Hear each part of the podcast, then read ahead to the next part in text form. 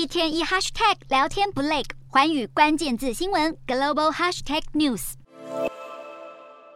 药局货架空无一物，就连库存也全数购罄。中国各地新冠病例数翻倍成长，掀起药品抢购潮。随着一药难求的严峻情势持续恶化，黄牛炒价现象也迅速蔓延开来。中国国家药监局今年二月份首度批准辉瑞新冠口服药 Paxlovid 进口，定价为每盒两千九百八十元新台币。不过，随着今年下旬，中国政府在毫无配套措施下，突然政策急转弯，导致各地确诊数暴增，民众一阵恐慌下，Paxlovid 库存全数告罄，甚至还有黄牛在地下黑市把药价炒到新台币六万多元一盒，都还是一堆人疯抢。至于买不到正牌口服药的人，只好退而求其次，转买印度仿制药 Primovir，让这款品质恶劣的山寨口服药价格也跟着水涨船高，飙到每盒一点一万元新台币。还有药品代购商透露，中国境内新冠口服药几乎没有现货，不接受预订，而民众付款后需要等待三到七天才能收到。中国缺药乱象不止于此，医疗资源匮乏的农村地区，竟然还有确诊民众服用抗艾滋病的中国国产药物阿兹夫定来治疗新冠肺炎。